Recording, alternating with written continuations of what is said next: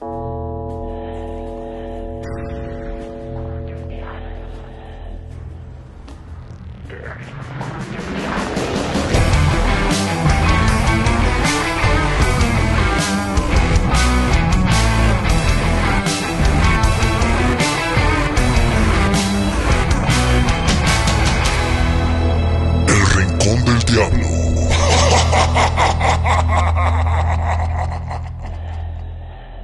tal amigos? ¿Cómo están? Bienvenidos al Rincón del Diablo. Como todos los viernes, les damos la más cordial bienvenida con una previa, partido contra Pachuca, eh, diferentes temas que hemos de estar abordando. Y bueno, es claro que también tendremos que hablar de lo sucedido hace una semana en el partido contra Querétaro. Mi carnal, buenas tardes, noches. Saludar a toda la gente que, que nos sintoniza ya en el Rincón del Diablo. ¿Cómo estás, mi carnal? Qué gusto saludarte, saludar a todos los amigos del Rincón del Diablo. Una semana más, eh, platicando de los Yo pensé que no Diablos. iba a haber fútbol. Yo también pensé que se iba a suspender el, el torneo. Bueno, a veces esperamos demasiado de las autoridades futbolísticas cuando se pondera la parte económica, se pondera eh, otras cuestiones más allá del Los tema. O sea, ese es el ejemplo claro de que lo que menos le importa a, a los directivos, a los eh, que mandan en el mundo del fútbol mexicano, es el aficionado. O sea, lo que menos le importa es el aficionado, lo que más le importa es el tema económico. Claro, sí, y bueno, yo creo que todos hemos visto los videos, las fotos, eh, seguramente durante toda la semana en las redes sociales, Facebook, Twitter, se vio usted invadido por, por el sinfín de noticias que, que circulaban, ¿no? Eh, ese, ese, esa información ya todos creo que ha sido muy clara, ya la sabemos, pero en el tema, y, y sin ahondar tanto en, en esta situación, digo, porque vamos a adentrarnos en el tema de, de Toluca, que también tenemos un tema justamente de, de porras, de barras, eh, contar algunas experiencias que también hemos vivido para que también se queden con nosotros. Ya nos metimos de lleno, mi carnal, pero eh, ¿cómo considerarías eh, toda esta situación? ¿Cómo, cómo la englobarías? Desde, desde los equipos, desde las barras, desde la, desde la federación, desde los dirigentes. ¿Qué conclusión sacarías aparte de, de, de lo que ya comentabas, ¿no? De que ah, no le importa el aficionado, la seguridad del aficionado a la Liga MX. Me quedo con la, con la situación, por lo menos o- eso es lo que alcanzo a percibir, que este no fue un tema eh, que haya sucedido de la nada, es un tema que eh, la barra de Querétaro ya tenía planeada, ya ah, quería, quería imponer su ley, quería mostrarse como el eh, dueño de esa región. Eh, me queda también muy claro que eh, podrá o no gustarnos en la parte cancha, pero me queda claro que Hernán Cristante es una buena persona. Eh, Hernán Cristante intervino para resguardar a algunos aficionados de Atlas. Por ahí lo, lo estaban queriendo eh, ¿Cómo quemar, no? ajá, poner una palestra diferente.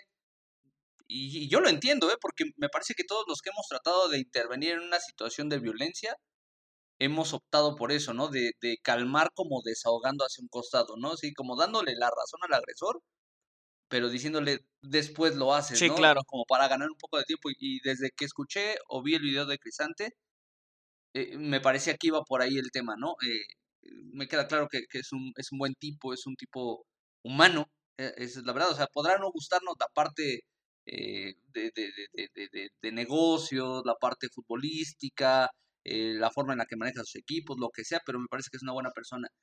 Me quedo también con que la Federación Mexicana de Fútbol se lavó las manos de una manera muy, muy sencilla. Eh, los invito a que escuchen el más reciente capítulo de- del podcast del Fantasma, donde explica un poquito de por qué no desafiaron al Querétaro. Eh, es, ese equipo sigue siendo propiedad de la familia Hanron. Ujú. Grupo caliente. Exactamente. eh, se estaba en un proceso justamente de venderlo, lo estaba vendiendo como a plazos. Pero a final de cuentas, la fianza que está resguardada en la Federación Mexicana de Fútbol es, económicamente hablando, propiedad de eh, eh, la familia Hankron. E- ellos pusieron la fianza. Eh, Greg Taylor, este eh, famoso personaje dentro del mundo del fútbol mexicano, porque eh, maneja a muchos futbolistas o ha manejado a muchos futbolistas a lo largo de, de su vida, eh, es el que estaba al frente de este proyecto de, un nuevo grupo propietario de Querétaro. Y tenía todas las de perder la familia Hanron, ¿no? Si, si desafiaron a Querétaro, porque bueno, pues tenían que pagar la multa a ellos o utilizar la fianza que tenían la federación, perderían al equipo, eran muchos temas, ¿no? Entonces me parece que tratando de apoyarlo, porque es del club de los importantes en el fútbol mexicano, pues decidieron quitarle esa, esa, esa opción, o sea, de, desafiliarlo. Eh, le dan también la opción de que lo pudiera vender en un plazo máximo de un año. Y me parece que también es injusto que a los directivos del Querétaro los desafíen cinco años. Y a los que fueron realmente agresores, que es la afición, nada más un año. Si lo traducimos a partidos, de este torneo le quedan, me parece que son cuatro o cinco partidos. Del siguiente torneo van a ser 6, 7, 8. En fin, eh, me parece que si sacamos una cuenta real van a ser no más de 15 partidos que no se va a poder jugar fútbol en la corregidora de Querétaro o que no va a haber público en las tribunas. Entonces me parece que por ahí se, limpiaron muy fácilmente las manos. Eh, la federación, pues, insisto, ponderando algunas cuestiones que, eh, pues la verdad están, están, están fuera de toda proporción. Esperábamos que en esta oportunidad, o por lo menos yo sí lo esperaba, que eh, alguien levantara la mano o diera un golpe en la mesa importante que dejara un registro interesante en el fútbol mexicano. Me parece que el curso natural de las cosas, y, me da mucha pena porque conozco a varios barristas de aquí de Toluca, han tenido sus conflictos, por supuesto, mm, tal vez no de este alcance o no de esta magnitud mediática, y va a ser una lástima para muchos que se acabe este, este grupo de animación o que pero me parece que es la vía natural se tendrían que acabar las barras, tendrían que disolverlas, tendrían que dejar de, de, hacer que existan los grupos. Ese es el, principal tema, ¿no? Me parece que ese tendría que ser el cauce. Vamos a ver si tienen los arrestos en la Federación Mexicana de Fútbol, en la Liga MX, como para truncar ese tema, dejarlo a un lado, disolverlos. Por lo pronto, me parece que ya se están trabajando en cuestiones en general eh, para identificación de aficionados. Acá en Toluca, eh, les están pidiendo registros. En algunos grupos de animación. Sí, principalmente, o sea, es donde están buscando que eh, no, no exista este tema, ¿no? O sea, que no haya, que no sea en cúmulo. Si son casos eh, independientes o individuales, bueno, pues ahí es otro tema. Pero Creo que Chivas también. Chivas, Santos, Atlas. Eh, ¿Qué Grupo Orlegui me parece que son de los más coherentes en este tema? Sí. Digo, también de repente no podremos estar en muchas cosas de acuerdo con, con Grupo Orlegui, pero pues creo que son de los que más han tomado este tipo de, situaciones. Curiosamente, eh, digo, y, ya en el tema para, para concluir un poquito del tema de, Querétaro contra Atlas, sin salirnos obviamente de, la previa y toda esta, esta historia que tenemos por contarles en cuanto a la afición de Toluca, eh, a mí me parece, yo creo que también deberían de existir, la, de, de dejar de existir las barras. Eh, pero a mí me sorprende mucho que digan, se va a vetar, o ya no va a haber barras visitantes, o sea, ya no se le va a permitir el acceso a la barra visitante cuando estén en un partido. Entonces, eso me habla de que entonces no estás garantizando la seguridad. O sea, garantías de seguridad no hay. Porque entonces no puedes controlar a una porra visitante. Eso queda más que claro. Esa es una de las cuestiones. Eh, número dos, me parece que las medidas tuvieron que haber sido más fuertes más severas. Eh, ¿Crees que ya ha habido muertos? Por las imágenes me parece que sí. O sea, porque después dijeron que ya no y yo, yo, yo por ejemplo, y yo creo que mucha gente lo vio eh, y me lo preguntaba apenas que iba al dentista, me decía, tú me vas a sacar de dudas, ¿sí hubo o no? Y digo, y no es un tema menor, o sea, es, es una gravedad. Eh, hubo, hay un video o algunas imágenes donde salen personas o salen cuerpos en bolsas negras. ¿No lo habías visto? No. Hay un, hay un video. Hay un video. Yo lo vi en Twitter. Este, pero bueno.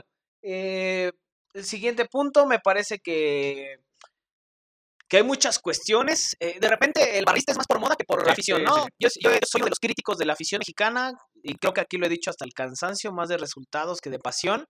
Eh, hay güeyes que están dentro de la barra que ni siquiera saben que es un fuera de lugar, ¿eh?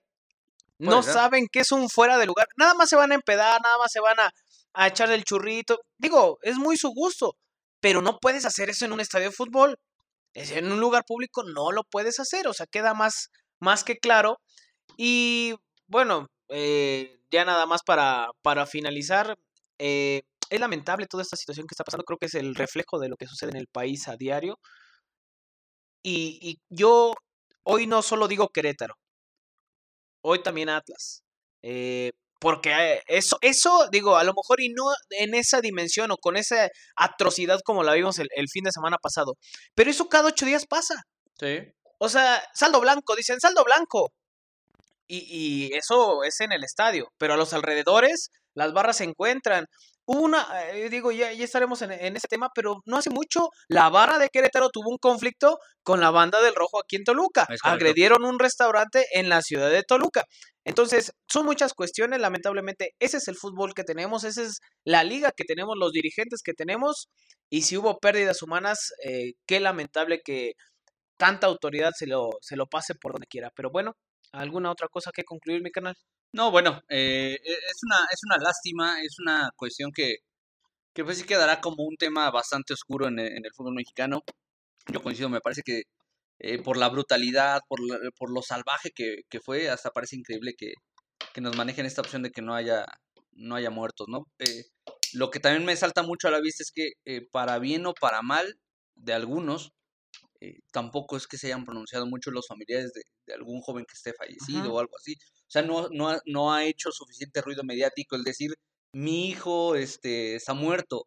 O porque hay una lista de, cuando se la lista de los sí. lesionados, también se hace mención de desaparecidos, que no sabían dónde estaban. Entonces yo no sé si dentro de eso, o sea, no sé qué haya pasado con los desaparecidos. Yo he intentado darle seguimiento a esto, pero no veo actualizaciones. Evidentemente a la parte gubernamental no le conviene, porque los que fallaron también fueron los, los, este, los policías municipales ¿Sí? y estatales. O sea, se veían eh, hasta parte del mismo grupo de sí, animación sí, de Querétaro abriendo puertas, este, por ahí se ve a un, a un, tipo de Querétaro con una radio policial uh -huh. en la mano. Entonces, me parece que hay muchas personas coludidas. Y la, la, verdad real de las consecuencias de esto y de la planeación de esto, me parece que no lo vamos a saber.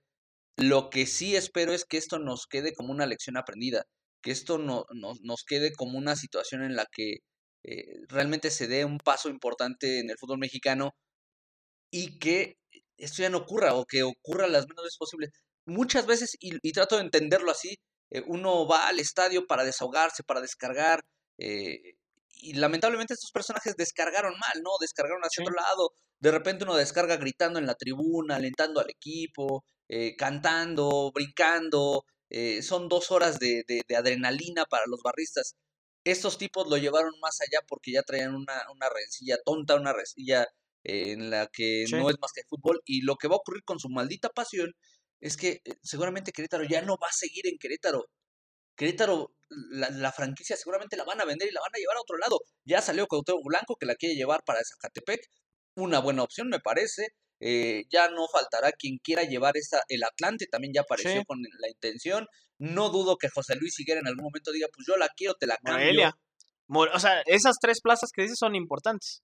¿no? Me parece que Catepec en, hace algunos años era una de las mejores sí. plazas. Morelia es, me parece que es una de las grandes aficiones que tiene. Y que, le, y que lamentablemente le robaron a sí. su equipo, ¿no? Se los, se los llevaron de ahí de, de la capital purépecha. Entonces, me parece que opciones hay.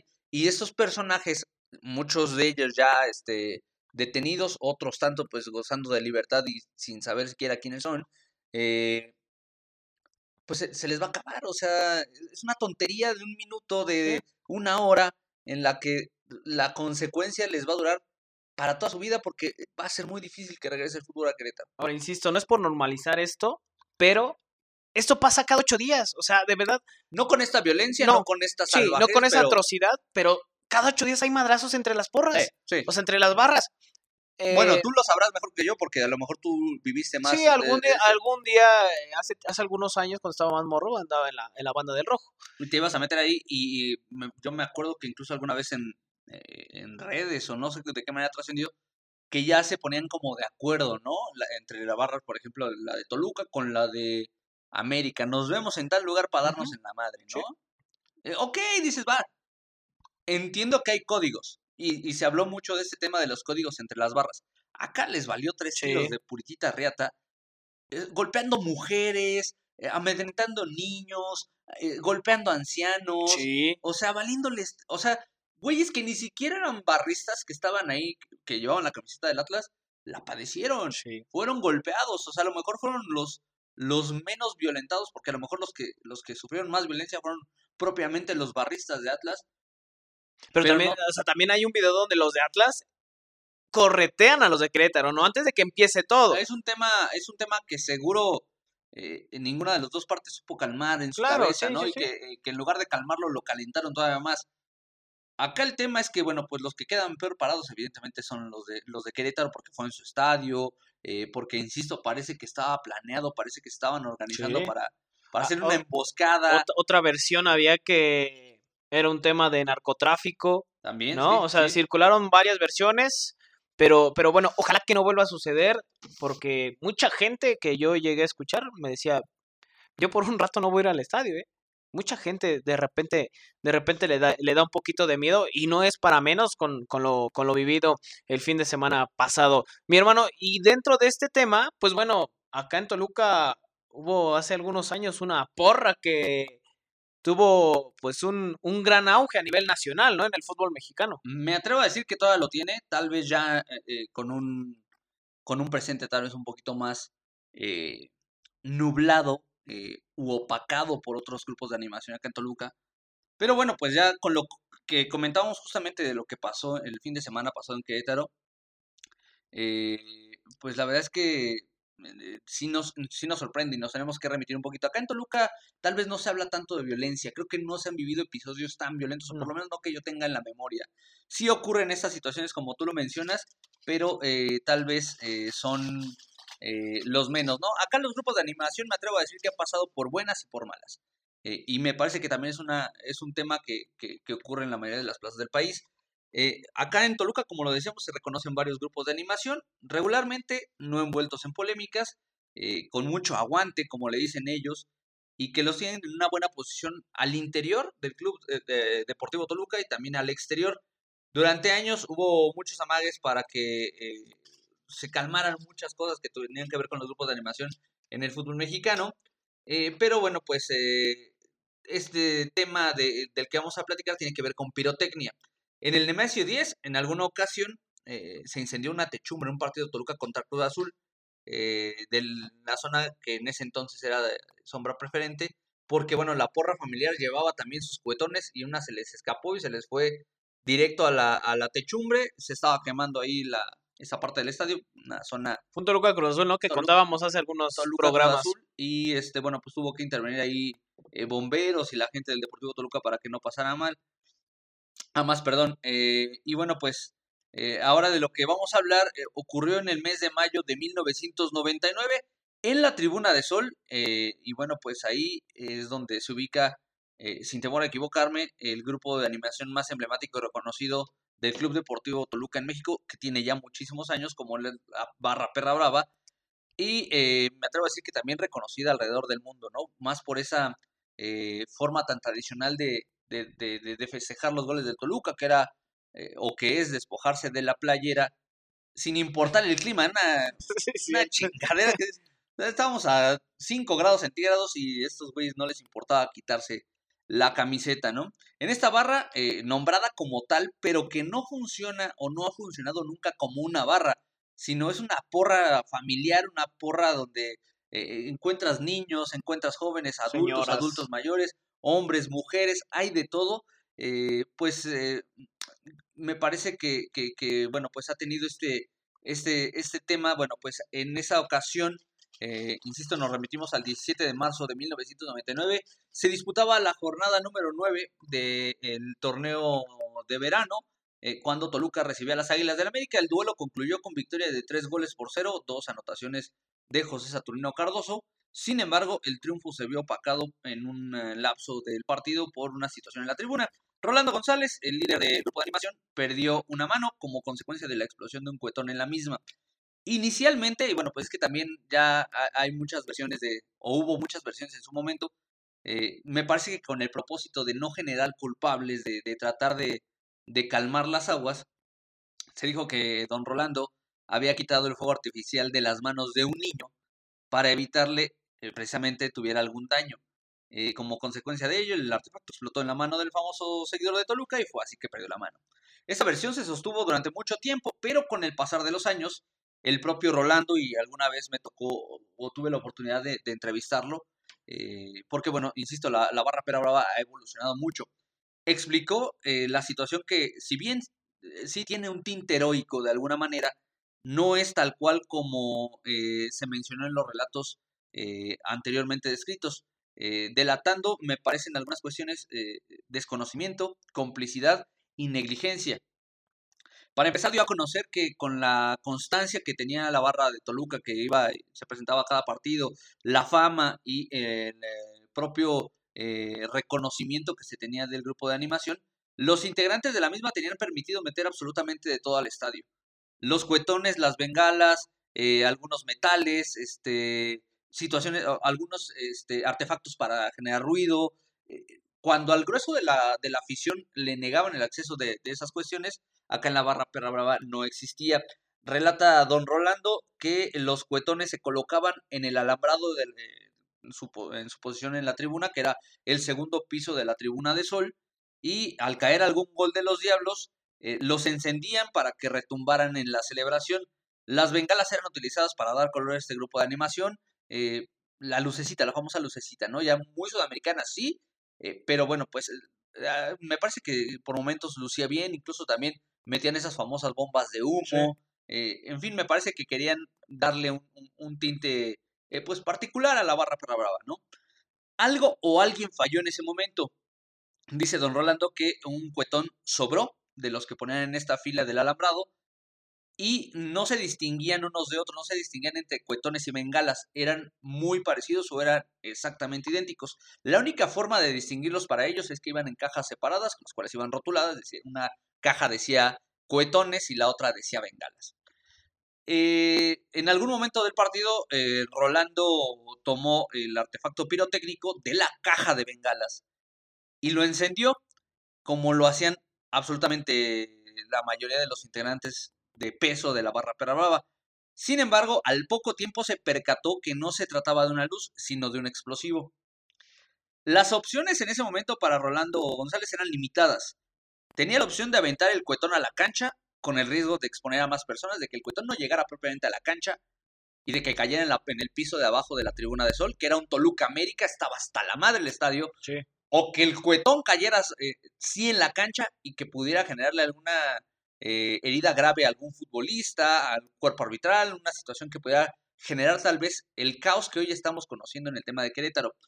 La segunda opción eh, que tenía eh, el señor Rolando era dejarla a un costado en la misma tribuna y dejar que ahí explotara, pero había, lo relata el señor Rolando, familias, había niños, había adultos mayores y pues no era una opción dejarla ahí salir corriendo. La última en la que sucedió era dejar que el cuetón explotara en su mano y esperar un buen desenlace, que no fuera una lesión grave. Él dice que eh, extendió la mano, alejó el cuetón de su rostro y la apretó para no dejar que, la explosión fuera más para allá. Entonces, escucha la explosión y con, el, con los oídos eh, este, aturdidos. Cuando reacciona, lo único que alcanza a ver es su mano, bueno, ya no tenía mano, ¿no? O sea, ya veía solamente la sangre. Entonces, de inmediato los, los que estaban ahí en el grupo de animación, eh, pues pidieron ayuda, pidieron apoyo, eh, la atención médica y se lo llevaron directamente al hospital en donde confirmaron eh, que tenía salud, que estaba bien, que estaba sano de alguna manera, pero también confirmaron la pérdida de la mano derecha de este personaje. Este mal momento eh, arrojó como consecuencia, y es lo que, te, lo que les platicaba hace un ratito, que bueno, pues eh, se prohibiera, o sea, se tomaran algunas medidas y se prohibiera el ingreso de pirotecnia en el estadio del Club Deportivo Toluca inicialmente y después en varios estadios del país, porque era una práctica bien, bien común en el fútbol mexicano. Desde ese entonces se controló el acceso de los grupos de animación y los artefactos que llevaban, y es que la situación, como ya lo platicábamos, pudo haber sido peor. Si bien aún existen algunos muy vivos, algunos personajes aficionados o pseudo aficionados muy vivos, muy hábiles, y son capaces de meter objetos prohibidos a los estadios, como lo vimos con la navaja el fin de semana pasado. Afortunadamente parece que cada vez son los menos. Alguna vez, eh, como se los decía platicando con el señor Rolando, quien trabaja o no sé si siga trabajando en las instalaciones deportivas de la Universidad Autónoma del Estado de México, reconoció que ese momento fue una, y así lo dijo, ¿eh? una pendejada de juventud. Una, o sea, estamos hablando de eh, más de 20 años, 22 años, prácticamente 23 años. y él lo recuerda, dice, pues estaba yo todavía más chavo, ¿no? Y, o sea, ya no era tal vez un jovencito, pero sí una pendejada de juventud. Y él dice que de haberlo podido evitar lo habría hecho. El no llevar los cuetones o el no organizar esta, esta situación. Él eh, menciona que su grupo de animación fue creado por sus cuates. El pretexto era apoyar al Toluca, pero también echar unas cheves, claro. Eh, compartir con los amigos. Y era un grupo chiquitito y de repente se fue juntando gente, fue creciendo, fue creciendo. Y hoy en día es lo que es la barra perra brava.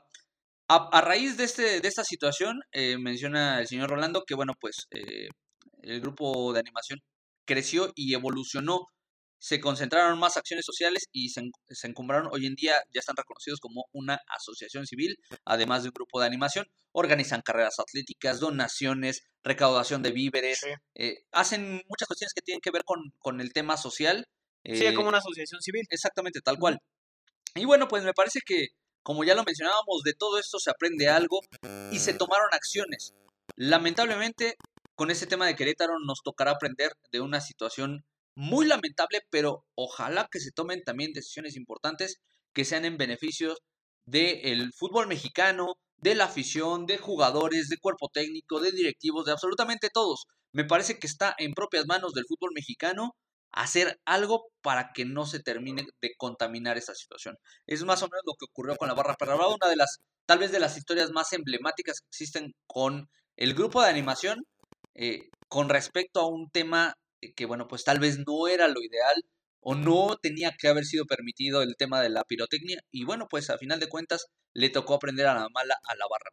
Sí, y que incluso, bueno, es una de las barras de las que yo me acuerdo más más temidas eh, hace algunos años, ¿no? Por, por, el impacto que llegó a tener a, nivel nacional, cuando empezaron algunas barras a crecer aquí en México, dejaron el chiquiti boom, decían, ¿no? ¿Cómo vas a cantar el chiquiti boom, güey? Estas son las, son las barras, es, ah, digo, es, es una copia de lo que sucede en Argentina y que, insisto, justamente como lo decías y lo relata eh, Rolando, integrante de, de la barra Perra Brava que tuvo este incidente, a veces es más por gusto, por moda, hoy a veces pareciera más por lujo en redes sociales, ¿no? De subir la foto de que estás en el estadio, que situaciones así que, que más por pasión. Yo sí dudo mucho de la pasión de, del fútbol mexicano, de, de los mexicanos, ¿no? En, este, en este aspecto.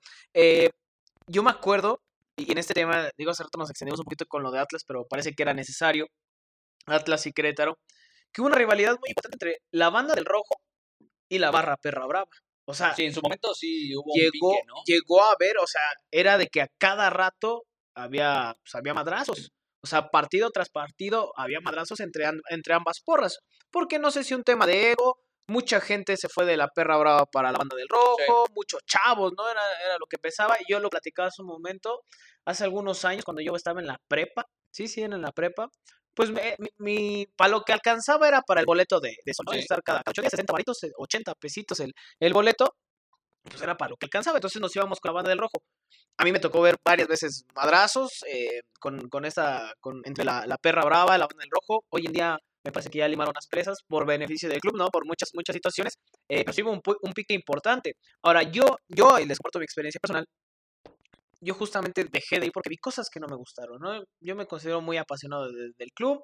Eh, y de repente, pues ver que, pues que otros van a echar desmadre, que otros están ya inconscientes de, de, de la mona, del churrito, pues ya como que dices, oye, pues ya no está chido, porque ya no vienen a ver el partido, ya no vienen a apoyar al equipo, ya no vienen a alentar, vienen más al desmadre.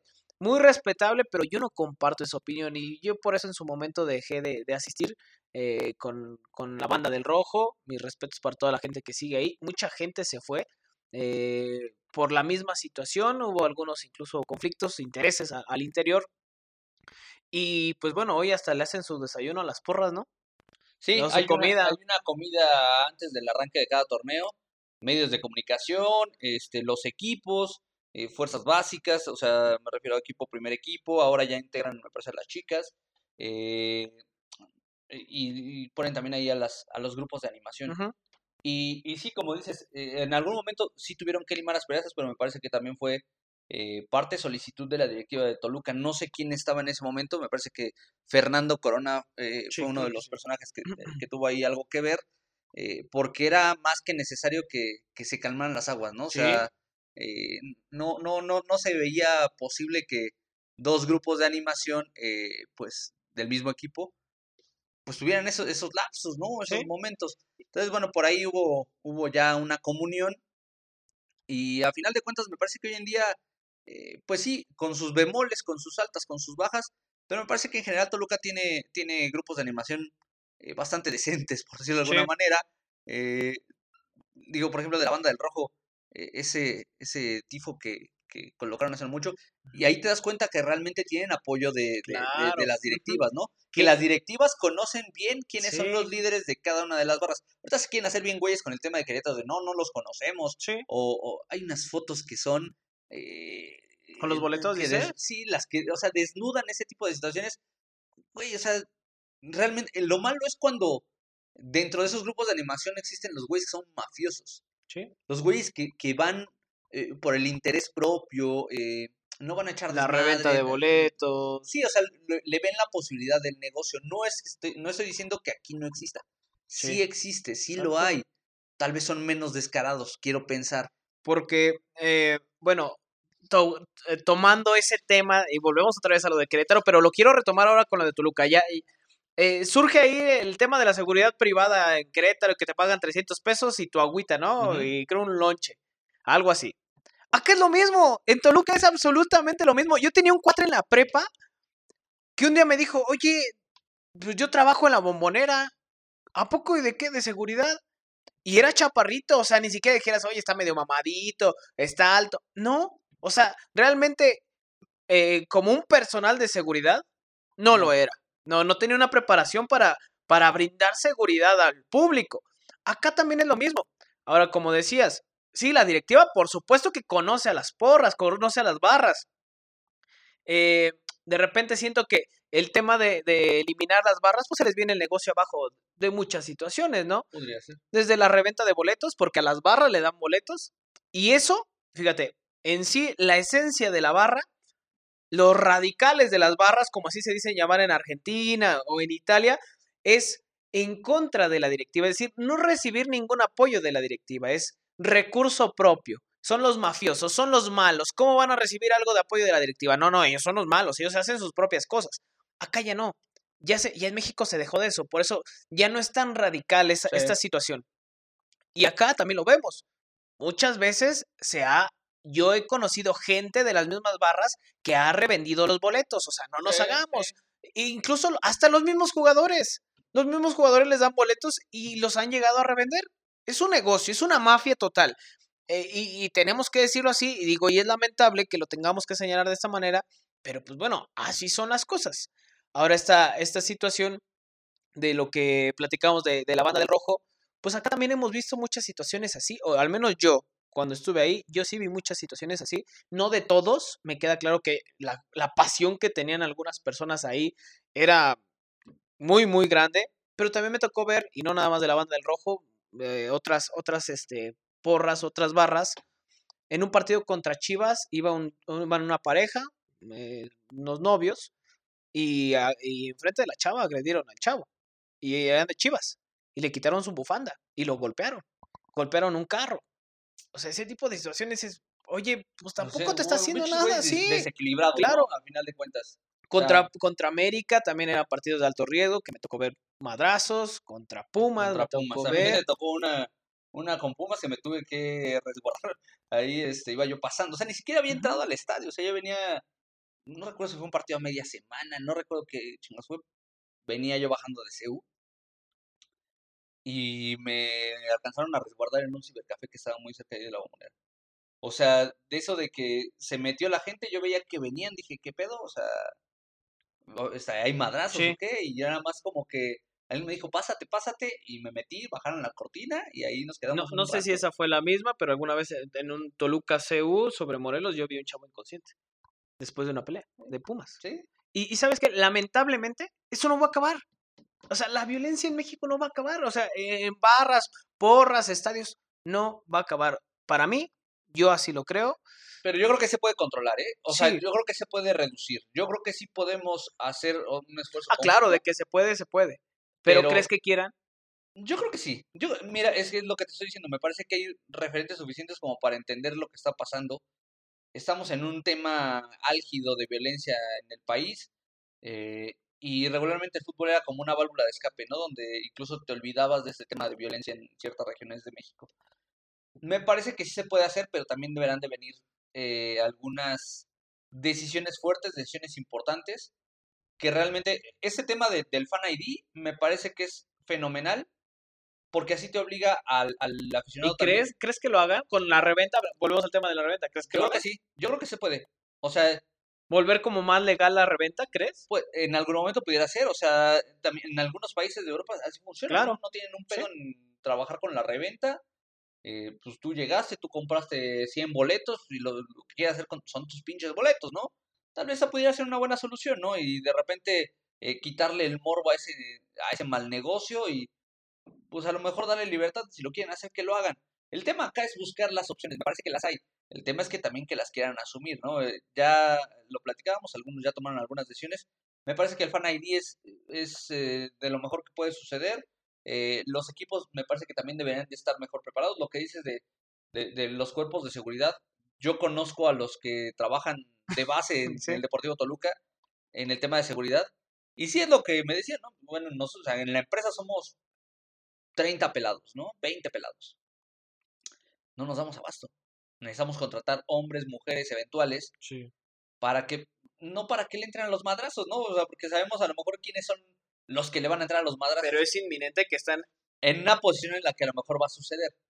Pero, por ejemplo, las mujeres las, las utilizan mucho para, eh, eh sí, el revisar, las bolsas de otras mujeres, cuestiones por el estilo. Pero bueno, pues es parte de lo mismo y se tendrán que mejorar muchas líneas, tendrán que hacerse responsables los equipos del fútbol mexicano, porque bueno, pues uno va al estadio con la confianza de que se la va a pasar bien, no de que vas a, a recibir madrazos a diestra y siniestra, ¿no? También si uno como aficionado ya va calientito y va este, rascando los huevos al tigre, me parece que tampoco va por ahí, porque me ha tocado ver eh, lo que decías ahorita, ¿no? Del aficionado de Chivas, no sabemos, pero a mí me tocó ver en alguna ocasión un güey que iba en medio de un grupo de policías, no recuerdo qué equipo era, pero iba calentando a los demás, así, sí, sí, sí, y la chingada, y pues eh, cuando, menos, cuando menos la vio venir, un güey pues brincó a los policías, le puso un chingadazo y se echó a correr para que no lo agarrara la tira, ¿no? Entonces, dices, bueno, también hay que ser muy inteligente para ese tipo de Porque también acá se han recibido agresiones. O sea, en CU es de verdad CU es de los peores estadios para ir a ver fútbol. No hablo de la estructura, hablo de las condiciones y del trato. Eh, si tú compras tu boleto en cualquier zona, que no sea el pebetero o donde están las barras, te mandan a fuerza al visitante. Aunque tu boleto te haya costado mil pesos, ¿eh? Te mandan al visitante. O sea, dices, es que no puede estar con otra playera. ¿Por qué no? No hay garantías de seguridad. Lo mismo pasa en Guadalajara, en el OmniLife o en ahorita Akron. Entonces, también esos, esos viajes que, que, yo llegué a hacer, pues también hubo agresiones en Guadalajara, en el mismo Azteca, ha habido agresiones, al menos de las que yo viví, y les aseguro que esas son muy pocas, pero la responsabilidad de lo que hoy está sucediendo creo que has, ha sido en colaboración de muchas personas y que algunas veces nos tendremos que incluir también en esa culpa de lo que está sucediendo hoy en día en el fútbol mexicano, mi carnal. Pues, que ya es, es suficiente del tema, nada más a los aficionados que vayan al estadio, eh, pues, pedirle mesura, pedirles tranquilidad. Eh, si van, vayan con la confianza, pero cuídense mucho también. Eh, nunca sabemos cuándo va a haber un, güey que esté desequilibrado, que, que traiga algunos otros temas en la cabeza. Pero nosotros como aficionados, para hacerlo de nosotros, ¿no? A, lo que vamos al estadio, no, no calentar, no, no bronquear. Ahí creo que sí hay un límite bien marcado hasta dónde puedes llegar, ¿no? De, de echar desmadre y de, de, de, de, calentar a lo mejor al otro equipo, pero tratemos de que eso ya no, ya no suceda. Sí, esperemos que no, pero bueno, vamos con la previa, mi carnal, en el Toluca contra Pachuca. Vaya partido tan complicado que se les viene a los Diablos Rojos. La situación de los lesionados también es una de las situaciones que aquejan al Deportivo Toluca.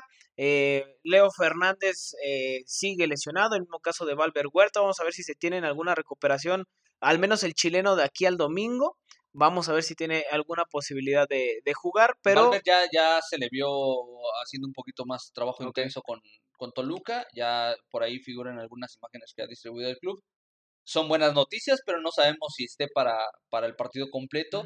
Eh, yo no sé cómo lo, lo piense Nacho Ambriz, pero bueno, lo de Valver me parece que ya de inicio es una buena noticia. Y Jared tenía ahí una, una, ligera molestia, esperemos no sea otra situación de, de, gravedad, lo mismo lo de, lo de Leo Fernández y Jorge Rodríguez, ¿no? que también era de los jugadores tocados, esperemos que puedan tener actividad, recordar que después del partido contra Pachuca viene el partido contra América, es domingo el partido contra América, y en el caso de Pachuca pues, se regresa al horario habitual, ¿no? Domingo al mediodía en el estadio Nemesio 10. Eh, ¿Cómo ves este partido? Un Pachuca que le cambió la cara a Almada, ¿eh? Es otro equipo, ¿eh? Y tiene muy buenos jugadores. Totalmente, me parece que e, es este equipo muy eh, peligroso, un, equipo que eh, rápido le entendió la forma de juego a su timonel y lo están plasmando de gran manera.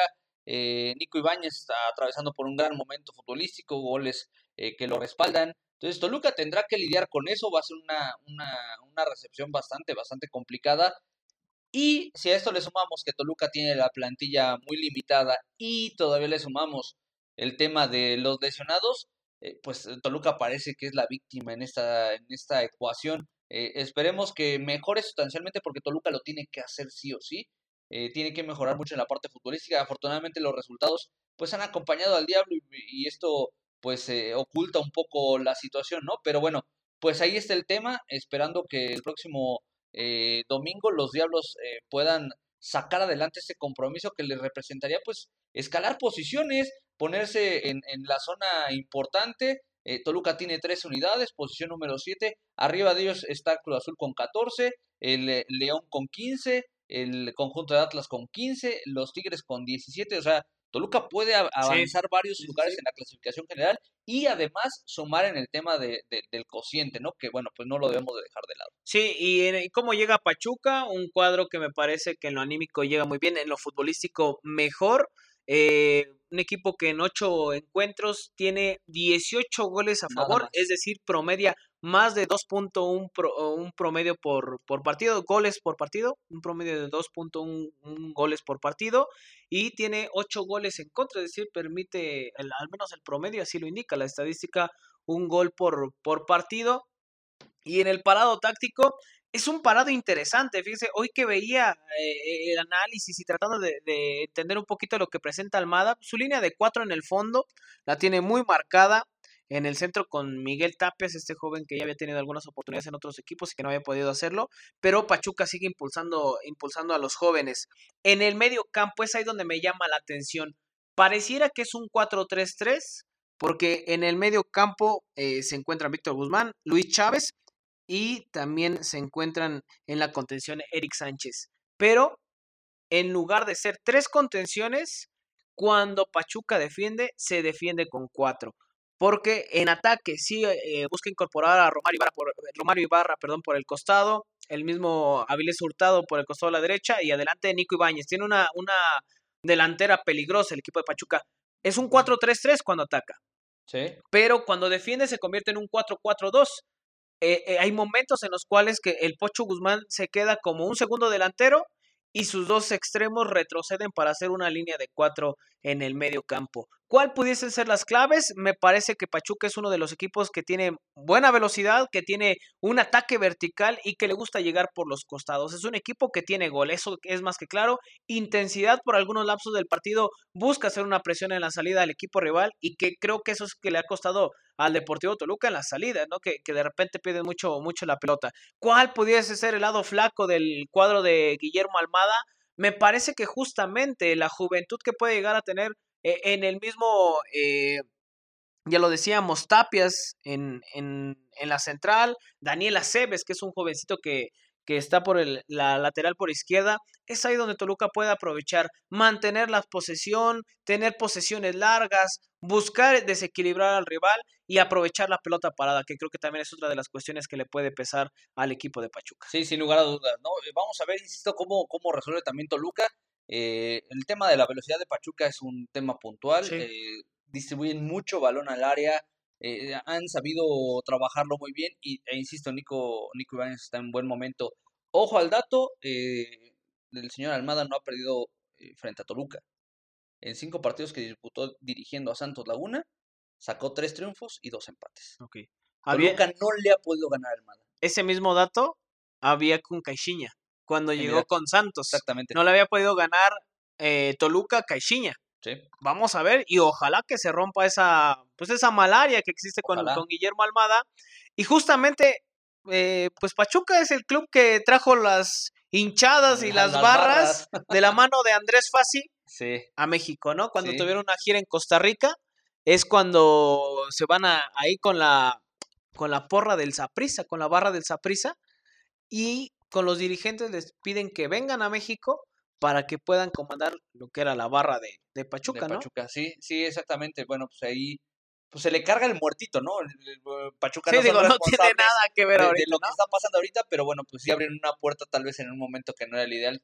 Si de por sí así como están las cosas, o sea, en, en los países que son pioneros del tema de las barras, no lo han podido controlar después de tantos años y la mafia ha crecido. Sí. Acá en México, pues, ¿qué nos vamos a esperar? ¿no? A final de cuentas, ya está hecho, pero bueno, ahí está el análisis de... de y Toluca tendrá que mejorar, ¿eh? Me parece que esa conexión entre el medio campo, ya lo decíamos, la delantera es nulo, por momentos pareciera que alguien tiene que tomar la batuta, alguien tiene que salir, Jordan Sierra, Claudio Baeza, alguien tiene que ser el que proyecte en ofensiva, porque por momentos pareciera que no lo hay. Tendrán que aparecer las individualidades, en lo colectivo también tendrá que mejorar Toluca. Si hay muchos aspectos a mejorar, vamos a ver, y, creo que puede ser un buen sinodal Pachuca, pero si agarra al diablo pues, pues de lado, ¿eh? No, no, con, con la plantilla que hoy tiene y con los, las bajas que pueda llegar a tener Toluca, será un partido muy complicado el próximo domingo. A mí me preocupa, me preocupa que, que, parece que no hay un armador, ¿no? O sea, si no es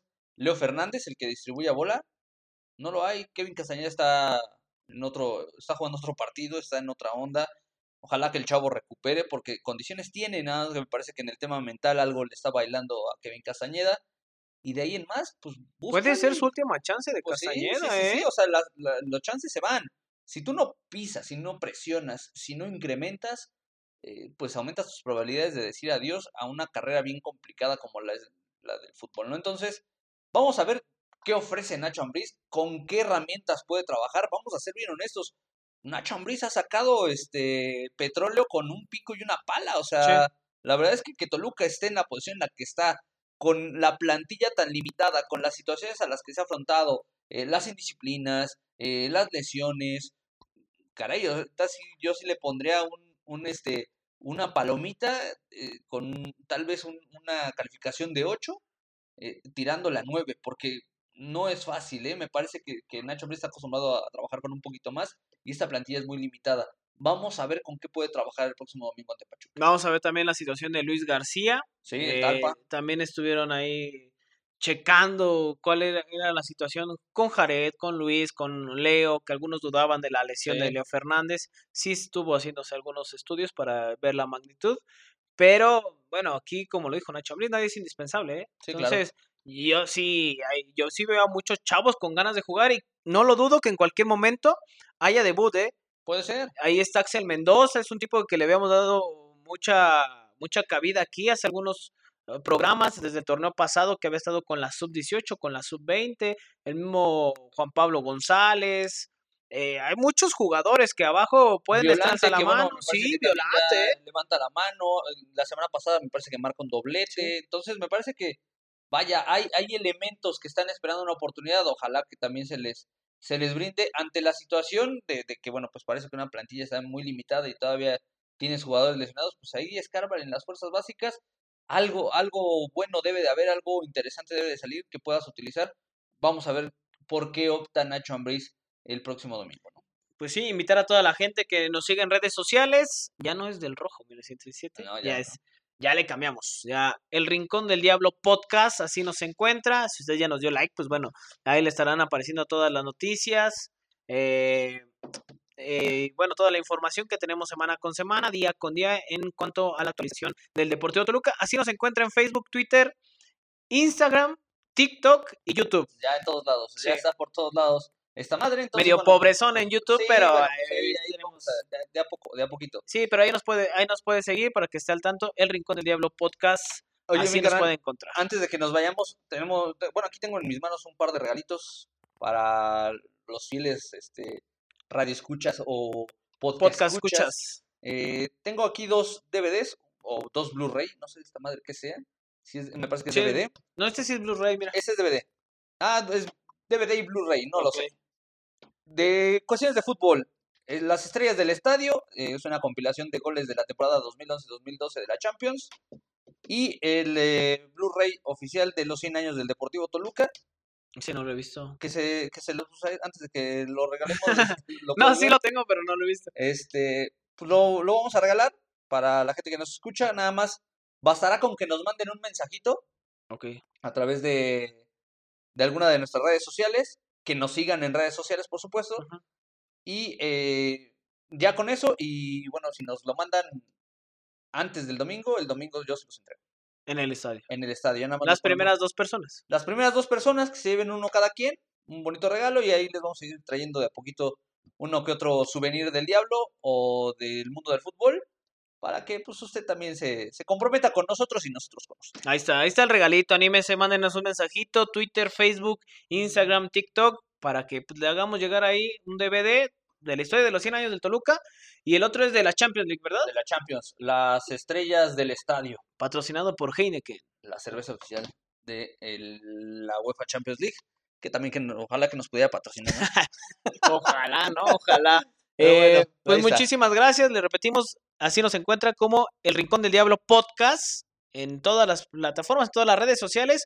Si está interesado en estos, en estos productos, mándenos un mensajito y con todo gusto se los hacemos llegar. Mi canal, antes de irnos, tu pronóstico. Toluca contra Pachuca va a través del canal 2, ¿verdad? Va a través de Canal 2, televisión abierta. eh, si no lo quieren ver ahí, pues los invito a que lo escuchen a través de Grupo Cirto. Golazo. 90.1 Mix, a partir de las 11.45 de la mañana. Empate. Empate. Ibas a- a decir que perdía, güey. No, iba a decir que ganaba, pero no me quiero arriesgar a tanto. Voy con un empate, empate a dos goles. Empate a uno. Venga, ojalá, ojalá que me equivoque. Sí, ¿eh? ojalá sí, que... ojalá que gane. Yo hace ocho días le metí una lanita. Ah, pero hace ¿eh? ocho días, güey, aquí tú dijiste que, que empataba. Pues sí, güey, pero Y ya me ganó el corazón y dije, me nalgas, regalaron, güey. me regalaron una lana en, en las apuestas y dije, lo voy a meter y me, llevé una lanita. Una lana, una lana, pero porque pagaba bien Sí. el de Toluca, se dio. Y bueno, pues ojalá que otra vez este yo me equivoque y que el Toluca pueda ganar. Sí, Ojalá. ojalá, ojalá que así sea. No deje de escucharnos. No sé, como cada viernes, aquí estaremos presente en el Rincón del Diablo. Vámonos, mi canal. Vámonos, una excelente semana, fin de semana y que gane el Toluca.